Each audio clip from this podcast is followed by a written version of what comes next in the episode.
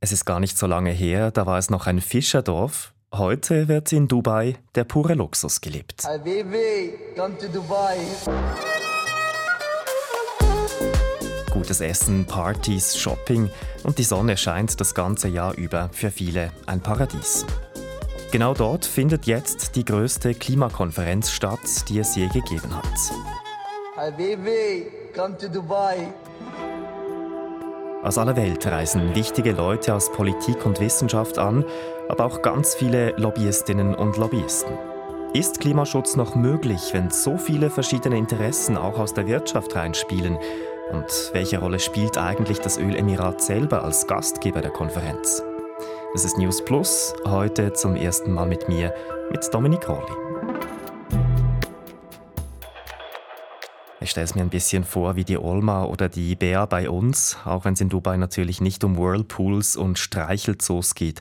Aber da sind ganz viele Leute an einem Ort, ein dichtes Gedränge also. Ja, es geht eigentlich. Es ist ein riesiges äh, Gelände hier. Das ist das Expo-Gelände, Expo 2020. Sagt Klaus Ammann, er ist Wirtschaftsredaktor bei Radio SRF und verfolgt die Konferenz für uns in Dubai. Jetzt beispielsweise hier im Medienzentrum hat es relativ, es hat viele Medienschaffende, aber man hat Platz. Und das ist eigentlich der allgemeine Eindruck, es ist einfach riesig. Ganz viele Leute sind hier. Man merkt dass beim Hereinkommen am Morgen, da muss man schon ein bisschen anstehen, aber auch das ist jetzt nicht, man steht nicht doppelt so lange an, nur weil es doppelt so viele Leute hat wie letztes Jahr. Ja, ihr habt richtig gehört, doppelt so viele Leute wie letztes Jahr in Sharm el-Sheikh. Insgesamt um die 100.000. So viele wie noch nie und das ist ja inzwischen schon die 28. Weltklimakonferenz. Ein Grund ist, dass die Wirtschaft das Klima als Thema entdeckt hat. Also es kommen natürlich auch mehr Klimaverhandlerinnen. Es sind nicht weniger Nichtregierungsorganisationen als in den vergangenen Jahren hier. Es sind auch viele Wissenschaftlerinnen und Wissenschaftler, die hierher kommen. Aber eben die Wirtschaft, die ist in ganz großem Maße äh, stärker vertreten als in den vergangenen Jahren. Beispielsweise auch aus der Schweiz, da ist eine ganze Delegation von Finanzfachleuten. Der Head of Sustainability der UBS ist hier, die Chefin von BlackRock Schweiz habe ich gesehen. Auch das Staatssekretariat für Finanzfragen ist mit der Chefin vor Ort gewesen. Da gibt es einfach eine ganze Reihe von Unternehmen, auch aus unterschiedlichsten Bereichen aus der ganzen Welt, die hier präsent sind. Was macht eine Bank an einer Klimakonferenz? Wieso ist die UBS da? Ja, das ist ein Beispiel, das Thema Natur, Nature Finance, also Projekte zum Naturschutz zu finanzieren. Das ist ein ganz großes Thema. Da sieht die Finanzwelt eine große neue Möglichkeit. Natürlich nicht völlig uneigennützig. Die Idee ist da, dass man Projekte finanziert, den Naturschutz finanziert und wenn man die Natur erfolgreich schützt, dass das dann Renditen abwirft, weil ja eben die Natur dann auch mehr hergibt. Also beispielsweise Kaffee, wenn man da äh, nachhaltigen Kaffee produziert, dann produziert das auf die Länge mehr Kaffee und so wird das auch finanziell interessant. Da gibt es ganz unzählige Projekte und die Bankenwelt hat eben gemerkt, dass da ein neues, potenziell riesiges äh, Betätigungsfeld wirkt. Also da stehen in dem Sinn eigentlich die Eigeninteressen im Vordergrund. Also da geht es um wirtschaftliche Interessen, die gehen nicht einfach dahin, weil sie das Klima retten wollen. Ja, das, ist, das widerspricht sich ja nicht zwingend, oder? Also es gibt natürlich, die Banken würden jetzt sagen, ja, wenn wir da Klimaschutz machen, dann erhalten wir unseren Planeten, dann erhalten wir uns auch die Möglichkeit zu produzieren, auch Geld zu verdienen, weil wir, wenn wir nichts machen, und das ist natürlich so, wenn wir nichts machen, wenn wir Klimaschutz nicht äh, energisch betreiben, dann wird das auf jeden Fall teurer, als wenn wir viel machen, auch für die Wirtschaft und natürlich auch für die Banken. Es macht also durchaus Sinn, dass so viele Vertreterinnen und Vertreter aus verschiedensten Bereichen miteinander reden, eben auch aus der Wirtschaft. So ein bisschen wie am WEF.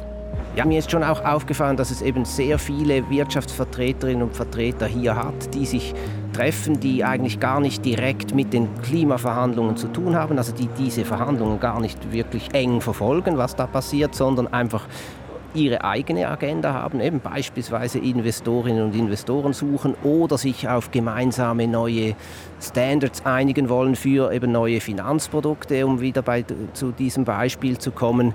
Also das fällt mir schon auf und das gleicht dann schon in einem gewissen Sinne auch dem WEF in Davos. Sie wollen das Klima retten, aber gleichzeitig ist die Klimakonferenz selbst ja alles andere als klimafreundlich. Das haben auch einige von euch kommentiert unter SRF-Posts auf Instagram zum Beispiel. Ihr wisst ja, ihr könnt uns immer Inputs und Feedback liefern via Sprachnachricht an 076 320 1037 oder per Mail an newsplus.srf.ch. Eben in der Pandemie haben wir alle gelernt, wie ein virtuelles Meeting funktioniert und doch fliegen 100.000 Leute um die halbe Welt an diese Konferenz. Ist das wirklich nötig? Ja, das kann man sich natürlich mit Fug und Recht fragen.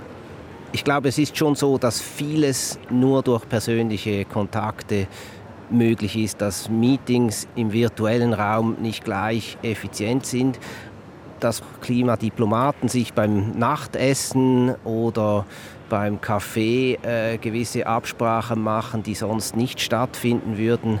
Aber natürlich eben die Klimadiplomatinnen und Diplomaten, die echt über den Fortschritt äh, im Rahmen der UNO diskutieren, die machen nicht einmal die Hälfte der Teilnehmerinnen und Teilnehmer aus. Ja, also gewisse Flüge könnte man sich wahrscheinlich schon sparen. Okay, trotzdem braucht es aber ein Face-to-Face-Treffen, sagt Klaus. Da kann man besser Dinge ausdealen und vielleicht auch mal zwischen zwei Events jemanden kennenlernen oder auch mal ein bisschen Smalltalken oder eben lobbyieren.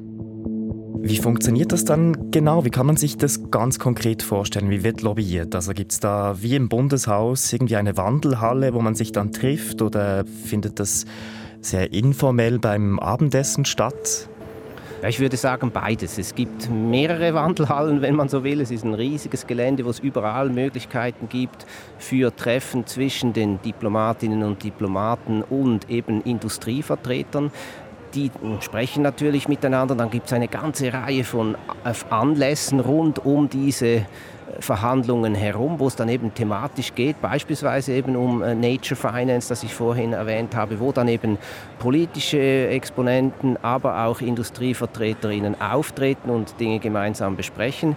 Da muss man auch sagen, innerhalb der Delegationen hat es auch Wirtschaftsvertreterinnen und Vertreter. Also auch in der Schweizer Delegation ist ein äh, Vertreter von Nestle beispielsweise, weil man ja die Interessen der Wirtschaft in diesen Verhandlungen auch vertreten haben will. Und natürlich gibt es auch viele informelle Anlässe, Nachtessen, wo gesprochen wird, wo es dann nicht nur ums Thema Klima geht, sondern auch um andere Deals. Zum Beispiel gibt es da Startups, die vor Ort Geld sammeln für ihre Ideen. Auch die sind in Dubai mit dabei. Heute haben Aktivistinnen und Aktivisten eine Datenanalyse veröffentlicht, die zeigt, es sind insgesamt fast 2500 Lobbyisten für Kohle, Gas und Öl offiziell akkreditiert, viermal mehr als beim letzten Treffen in Ägypten. Viel zu lange sei gerade diese Branche außen vor gelassen worden, als Teil des Problems angeschaut. For too long this industry has been viewed as part of the problem sagt Sultan Ahmed Al-Jaber, der Präsident der Klimakonferenz, der gleichzeitig auch Minister in den Vereinigten Arabischen Emiraten ist und CEO der Abu Dhabi National Oil Company. Die Ölfirmen hätten jetzt die Chance, der Welt zu zeigen, dass sie wichtig für die Lösung seien. This is your opportunity to show the world that in fact you are central to the solution. Klaus, wer ist denn da genau vor Ort von der Öllobby? Welche Ölfirmen sind da dabei? Ja, das sind die großen Namen, die wir auch sonst kennen, BP, Shell, Exxon, Total, ähm, aber auch die äh, Firmen aus dem Nahen Osten, also die lokalen Firmen stehen im Fokus, sind eben zweieinhalbtausend Öllobbyistinnen und Lobbyisten gezählt worden dieses Jahr. Ähm, das ist laut Beobachtern etwa doppelt so viel wie noch letztes Jahr. Aber eben, da muss man auch wieder sagen, zweieinhalbtausend auf 100.000 Besucherinnen total ist dann auch wieder nicht so wahnsinnig viel.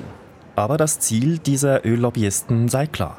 Gewissen geht es knallhart darum, möglichst lange noch mit diesen Produkten, mit Öl, mit Kohleöl und Gas Geld zu verdienen. Dann gibt es aber schon auch die Taktik ähm, zu versuchen, dass man sagt, eben, man kann auch fossile auf klimafreundliche Art produzieren, indem man eben das CO2 gleich bei der Produktion abscheidet, dass man zum Beispiel auch aus fossilen Brennstoffen Wasserstoff produzieren will, Also die suchen nach Wegen, wie man auch in einer klimafreundlichen Zukunft noch Fossile brauchen könnte. Aus Klimaschutzsicht und aus Sicht der meisten ist das natürlich kein Weg, weil eben auch so noch sehr viele Emissionen entstehen und der einzige Weg ist äh, für viele dieser Länder der komplette Ausstieg aus den Fossilen. Die Firmen, die ihr Geld mit Öl verdienen, wollen sich also nicht komplett verabschieden von den fossilen Energieträgern. Und das, obschon viele Länder und auch Wissenschaftlerinnen und Wissenschaftler keinen anderen Weg sehen, um den Klimawandel aufzuhalten. Also Im aktuellen Entwurf des Abschlusstextes hier steht, man, die Länder wollen einen Ausstieg aus den fossilen äh, Energieträgern. Das ist, wäre also eine starke Botschaft. Aber die Frage ist jetzt, bleibt das wirklich drin oder sind die Länder, eben, die noch stark vom Öl, Gas und Kohle äh, profitieren, so stark, dass sie das abschwächen können? Dass beispielsweise dann im Schlusstext eben steht, der Ausstieg aus Öl, Gas und Kohle, die nicht abated sind, also bei denen nicht bei der Produktion das CO2 gleich abgeschieden und in den Boden gepumpt wird. Also da wird, das ist jetzt die spannende Frage in den nächsten Tagen. Da könnte eben auch Dubai als Gastgeber eine Rolle spielen. Dubai als Teil der Vereinigten Arabischen Emirate, die ihren großen Reichtum ja vor allem dank dem Öl aufgebaut haben. Natürlich ist Dubai eines der Länder, das eine milde Sprache in Sachen Öl- und Gasausstieg befürworten würde. Der Präsident der Konferenz ist ja auch heftig kritisiert worden, weil er mal gesagt hat vor zwei, drei Wochen, die Wissenschaft äh, sage gar nicht, dass äh, ein kompletter Ausstieg nötig sei, um das 1,5 Grad Ziel zu erreichen. Das hat heftige Kritik hervorgerufen. Er hat sich dann, er hat gesagt, das stimme so nicht, habe er so äh, nicht sagen wollen zumindest die Gastgeber werden hier versuchen, eine vermittelnde Rolle zu spielen. Ist noch unklar, zu was das dann eben im Schlusstext führen wird. Es bleibt ja auch noch ein bisschen Zeit. Die Konferenz ist noch nicht mal eine Woche alt und geht noch bis nächsten Mittwoch. Einige Beschlüsse gab es bereits an dieser Klimakonferenz. Beschlossen wurde zum Beispiel, dass verschiedene Fonds eingerichtet werden sollen, darunter einer für klimabedingte Schäden und Verluste. Diese Gelder in diesem Fonds sollen vor allem ärmeren Ländern helfen, die Folgen des Klimawandels zu bewältigen. Und auch die Erdölfirmen waren schon Thema an der Konferenz, auch wenn viele den kompletten Ausstieg aus den Fossilen irgendwie verhindern oder zumindest hinauszögern wollen, haben sich 50 der weltweit größten Erdöl- und Erdgaskonzerne verpflichtet, ihre Produktionsabläufe bis 2050 klimaneutral zu gestalten. Darunter zum Beispiel die britischen Unternehmen Shell und BP. Wenn wir das äh, jetzt ein bisschen alles zusammennehmen, Klaus Ammann, Würdest du sagen, ist es gut oder schlecht fürs Klima, wenn immer mehr Wirtschaftsleute an solchen Konferenzen teilnehmen? Ich würde sagen, es gibt da kein Schwarz-Weiß. Es gibt sicher viele Wirtschaftsvertreter, die mit guten Absichten hierher äh, reisen. Es gibt sicher auch viele, die vor allem an ihr eigenes Geschäft denken. Was mich äh, verhalten zuversichtlich stimmt, ist eben, dass beispielsweise im Bereich der Energie die Mehrheit der Investitionen unterdessen in erneuerbare Energien fließen. Und die politischen Signale, die kommen von Klimakonferenzen, Paris 2015 war da sehr wichtig. Und dass diese Leute jetzt hier sind und sich hier treffen und weiter daran arbeiten, das würde ich sagen, unter dem Strich ist das grundsätzlich positiv. Mit Sicherheit könnte man das noch effizienter gestalten. Man wird sich auch überlegen müssen, wie diese Konferenzen in Zukunft aussehen werden, weil es ein Weiterwachsen wie bisher ist undenkbar. Auch 100.000 Leute, das können nur ganz wenige Länder, können solche Konferenzen ausrichten mit 100.000 Leuten. Und die Idee ist ja, dass diese Konferenzen rund um die Welt abwechselnd stattfinden. Aktuell läuft jetzt also die bisher größte Klimakonferenz in Dubai mit entsprechenden Emissionen, wenn so viele Leute auch aus der Privatwirtschaft dorthin fliegen. Aber eben Klaus hat es gesagt, es ist nicht einfach schwarz-weiß, sondern wichtig sei ja vor allem, dass etwas passiert. Das war's von News Plus. Heute mitgearbeitet haben Raphael Günther und Nadine Lützelschwab. Produziert hat Martina Koch und mein Name ist Dominik Rolli.